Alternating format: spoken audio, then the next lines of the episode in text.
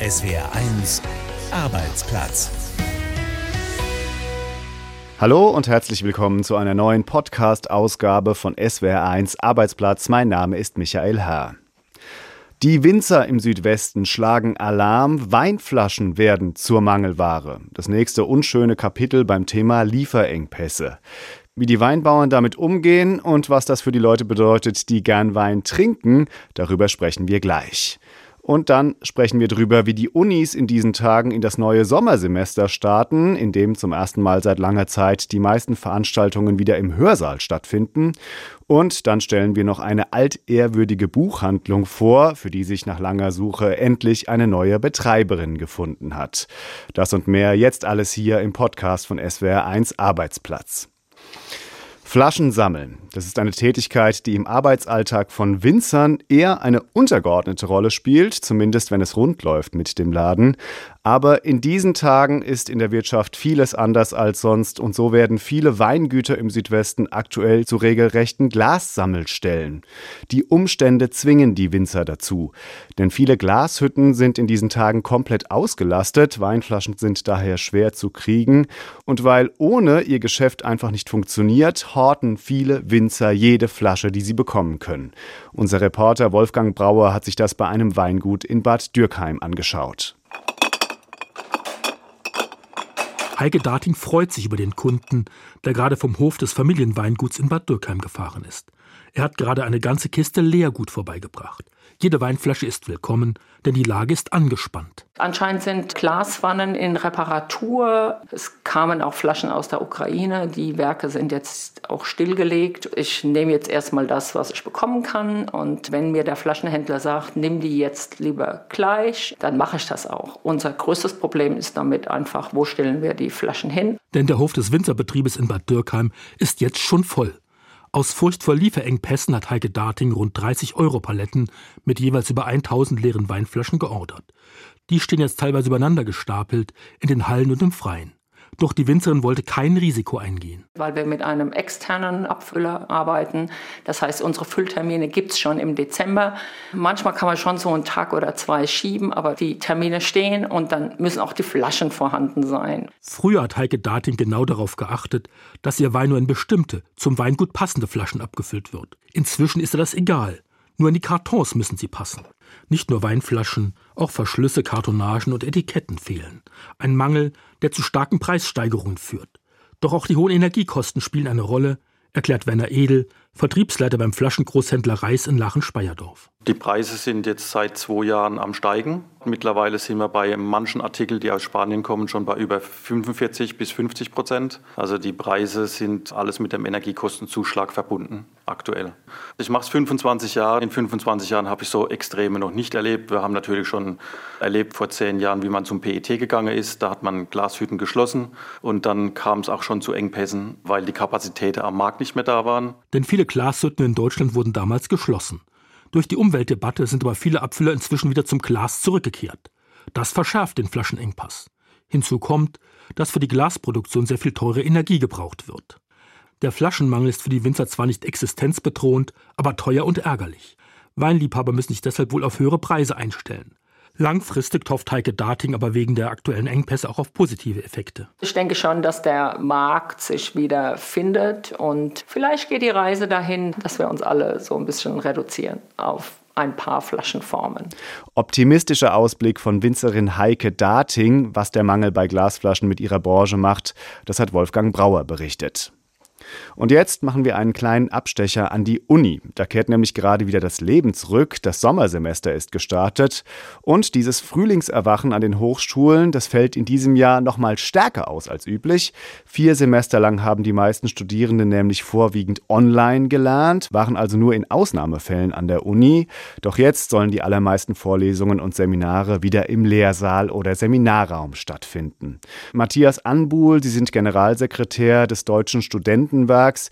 Wie ist die Stimmung denn an den Unis? Reine Vorfreude oder ist auch ein bisschen Nervosität dabei? Es ist viel Vorfreude dabei. Es gibt einfach bei den Studierenden eine Sehnsucht nach Präsenz. Man muss sich ja das so vorstellen, dass nach drei Semestern, die online waren, ein Semester, das hybrid stattgefunden hat, vieles einfach, was bisher, was ein Studierendenleben auch schön macht und auch ausmacht, weggefallen ist. Ja, der Austausch auf dem Campus, die Diskussion, das gemeinsame Lernen, das gemeinsame Essen, auch das gemeinsame Feiern, das konnte alles nicht oder nur sehr eingeschränkt in den letzten zwei Jahren stattfinden.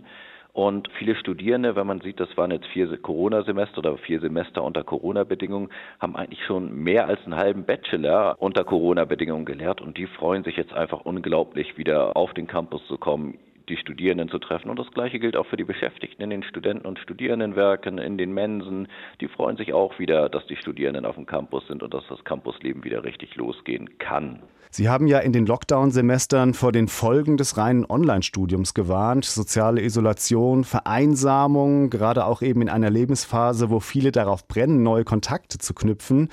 Wird sich das denn jetzt alles in Luft auflösen oder bleibt da irgendetwas zurück? Ich glaube, die Pandemie wird Folgen haben. Und ähm, in der Tat ist es so, dass wir psychologische Beratung von den Studierendenwerken anbieten und dass diese psychologischen Beratungsstellen förmlich überrannt wurden in den letzten vier Semestern. Und da hat sich einiges aufgestaut. Also die Fälle werden auch schwerer. Wir sehen, dass depressive Verstimmungen dazu kommen, dass die Sinnhaftigkeit des Studiums in Frage gestellt wird. Ähm, teilweise sind das auch schon sogar suizidale Themen, mit denen wir konfrontiert werden. Und das wird sich jetzt nicht alles in Luft auflösen, nur weil jetzt das Präsenzsemester startet, sondern diese Probleme werden bleiben. Und wir brauchen dringend wirklich einen Aufwuchs auch bei den Beratungsstellen. Also Bund und Länder müssen da mehr Mittel auch für Beraterinnen, psychologische Beraterinnen bereitstellen, weil wir das sonst nicht stemmen können. Die Wartezeiten sind länger geworden, die haben sich teilweise verdoppelt und da brauchen wir unbedingt Unterstützung. Und ich glaube, die Frage soziale Beratung, psychologische Beratung wird uns in den nächsten Semestern weiter beschäftigen. Auf der anderen Seite hat die Pandemie natürlich auch einen Digitalisierungsschub an die Unis gebracht. Jetzt ist eben an vielen Orten eine Infrastruktur da, die es zum Beispiel möglich macht, bei Vorlesungen zuzuhören, auch wenn man erkältet ist und vielleicht lieber zu Hause bleiben möchte. Steckt da vielleicht auch eine Chance drin? Also müssen die Hochschulen jetzt eben versuchen, das Beste aus diesen beiden Welten des digitalen Lernens und des analogen Lernens, sage ich mal, zusammenzuführen?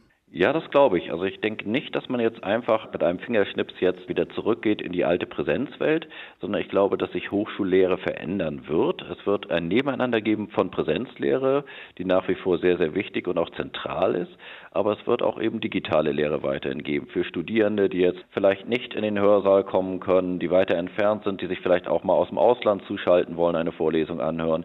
Ich glaube, dass die Corona-Pandemie das Leben auf dem Campus nachhaltig verändern wird.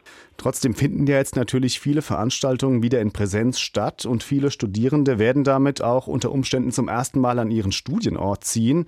Was bedeutet das denn jetzt für das Thema studentischen Wohnraum? Also jetzt zum Beispiel bei uns im Südwesten in den großen Studierendenstädten in Heidelberg, Mainz oder Freiburg. Wird da der Druck jetzt noch größer, zumal ja jetzt auch zeitgleich noch viele Geflüchtete aus der Ukraine zu uns kommen? Also der Druck auf den Wohnungsmärkten in den Hochschulstädten ist enorm hoch. Wir haben das schon letztes Jahr im vergangenen Wintersemester festgestellt, dass die Wartelisten wieder volllaufen, dass wir nicht genügend Wohnheimplätze haben. Das hat sich eigentlich schon seit Jahren angestaut, dass nicht genügend in studentisches Wohnen investiert wurde. Zum Vergleich, seit 2007 sind die Studierendenzahlen um 52 Prozent gestiegen, die Zahl der Wohnheimplätze aber nur um 9 Prozent. Das heißt, die soziale Infrastruktur, die man ja auch braucht für ein Studium, die ist nicht mitgewachsen und das rächt sich jetzt. Da werden wir einen erheblichen Druck haben auf dem Wohnungsmarkt.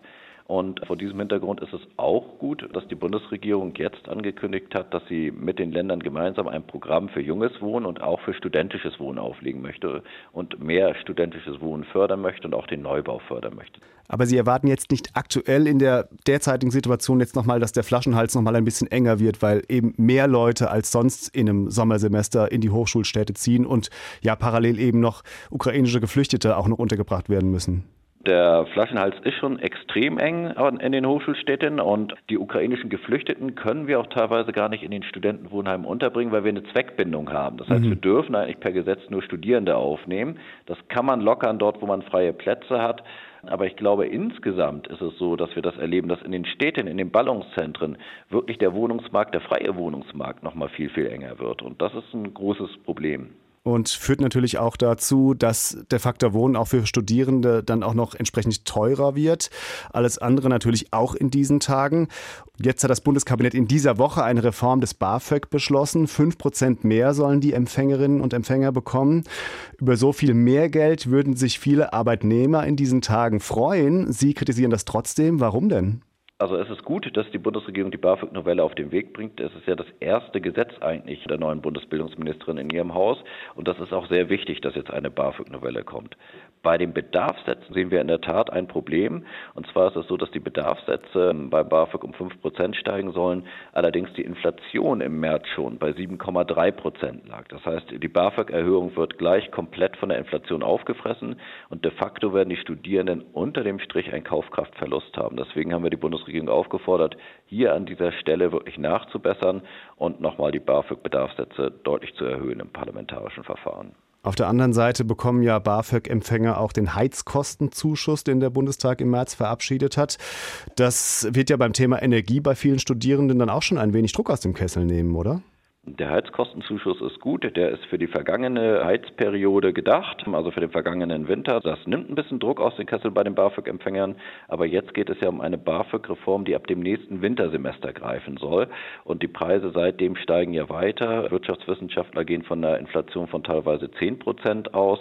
Und das heißt, der Druck bleibt leider da. Die angestrebte BAföG-Erhöhung, sie reicht also nicht aus, meint Matthias Anbuhl, der Generalsekretär des Deutschen Studentenwerks. Und jetzt gibt es hier den, wie immer nicht ganz ernst gemeinten Brief der Woche. Und der geht heute an Maria Böhmer, die Präsidentin der deutschen UNESCO-Kommission. Die setzt sich nämlich zusammen mit anderen Ländern dafür ein, dass das Hebammenwesen zum immateriellen Weltkulturerbe erklärt wird und genießt dabei die volle Unterstützung von unserem Kolumnisten Anno Wilhelm. Liebe Maria Böhmer, ich schreibe Ihnen einen Brief, damit Sie sich freuen. Und ich möchte Ihren Einsatz für ein Wissen würdigen, das so lange gebraucht werden wird, wie die Menschheit existiert. Hebammen können etwas Unersetzliches. Obwohl die Digitalisierung voranschreitet, ist es mit dem Wissen von heute schwer vorstellbar, dass Babys in Zukunft aus dem Netz heruntergeladen werden. Das gilt selbst für den unwahrscheinlichen Fall, dass auch in ländlichen Regionen überall 5G funktioniert.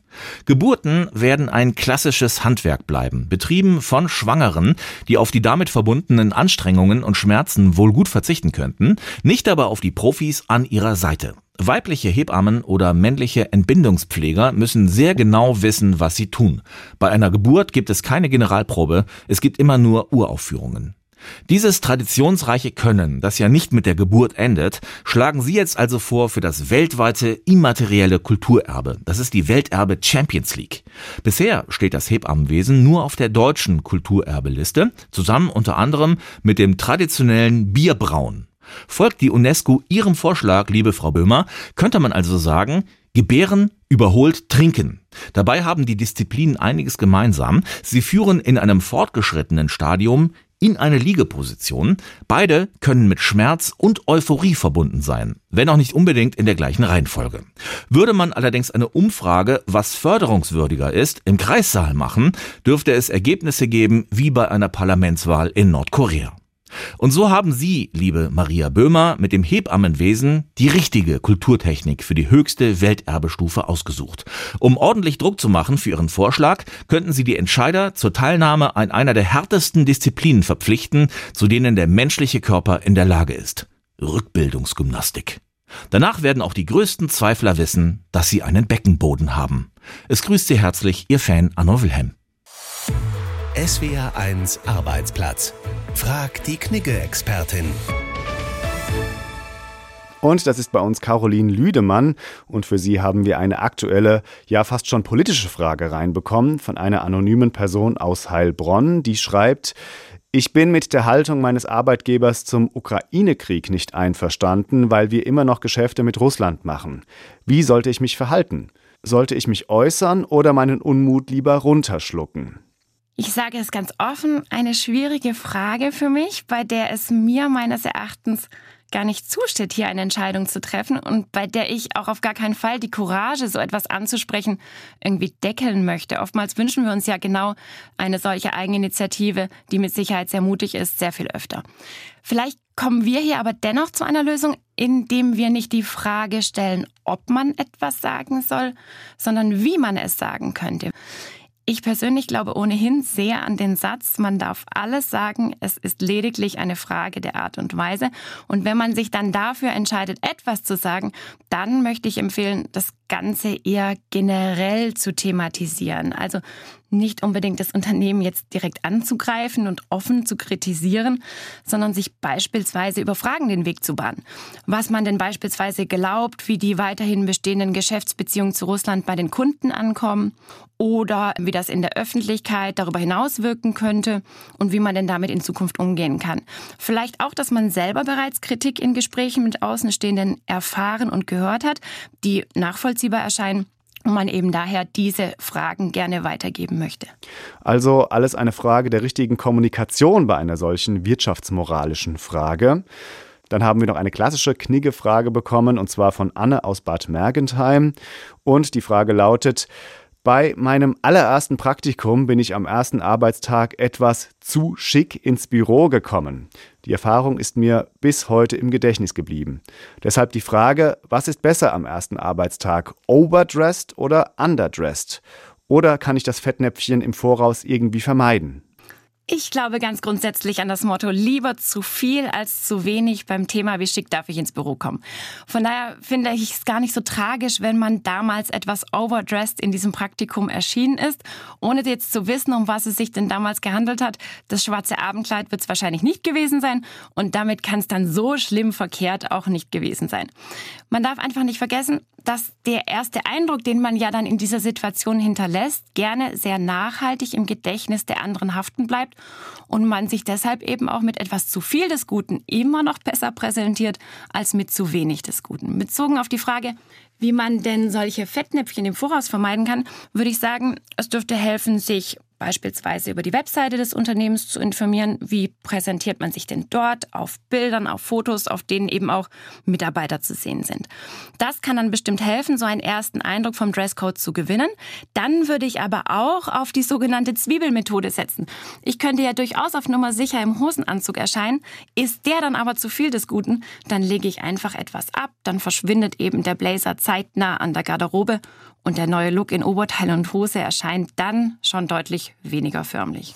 Unsere Experten beantworten auch Ihre Fragen zu Job, Karriere und Arbeitsrecht. Schicken Sie uns Ihre Fragen an arbeitsplatz.swr1.de. Wer übernimmt meinen Betrieb, wenn ich mich mal zur Ruhe setzen will? Diese Frage, das wissen wir aus Umfragen, bereiten vielen Chefinnen und Chefs gerade bei kleineren Unternehmen Kopfzerbrechen, denn niemand möchte seinen Laden dicht machen, aber genau das passiert eben, wenn sich kein Nachfolger findet. Auch der Buchhandlung Akzente in Offenburg drohte aus eben diesem Grund lange die Schließung. Doch auf den letzten Drücker hat die 70-jährige Inhaberin doch noch eine Nachfolgerin gefunden. Und zwar eine komplette Quereinsteigerin, die gelernte Journalistin Kirsten Pieper. Also ich muss echt sagen, ich freue mich total, wenn ich in den Laden komme. Ne? Und dann schließe ich die Tür auf, dann mache ich so das Licht an und denke, hey, super. Kirsten Pieper, Neubuchhändlerin, ein paar Tage nachdem sie ihren Laden eröffnet hat. 15 Jahre lang hat die 47-Jährige als Journalistin bei der Zeitung gearbeitet und hatte Lust auf was Neues.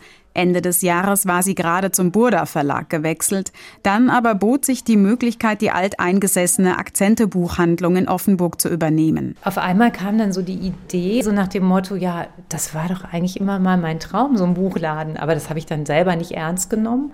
Und dann habe ich da mit meinem Mann drüber geredet und dann haben wir uns eigentlich immer mehr so vorstellen können, dass das was wäre. Eine Buchhandlung für Literatur mit gehobenem Anspruch, mit einer reichen Auswahl an Kinder- und Jugendbüchern.